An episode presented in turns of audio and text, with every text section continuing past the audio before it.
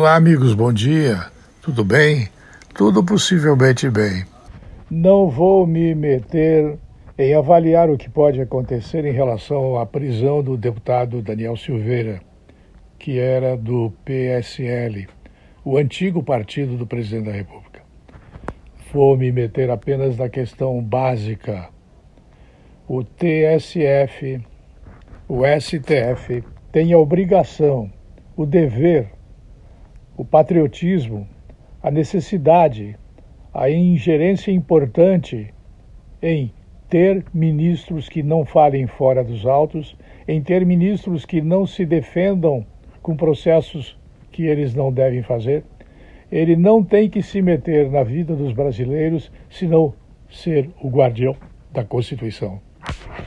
Esta prisão deve ser revogada em troca de um ato de suspensão do mandato por 60 dias.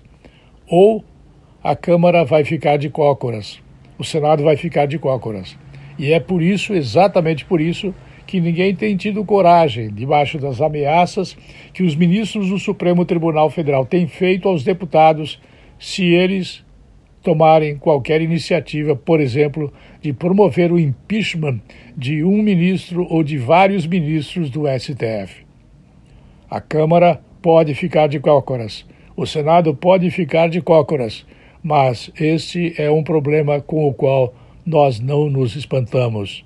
É assim, tem sido assim, e é exatamente por isso que Daniel Silveira foi preso. É por isso que ele usa palavras pesadas. Ele sempre trafegou na contramão dentro do Congresso.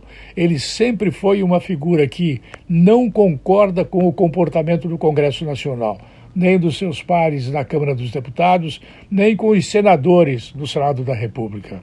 Daniel Silveira hoje é um símbolo, mas eu tenho dúvidas sobre o que ocorrerá com ele.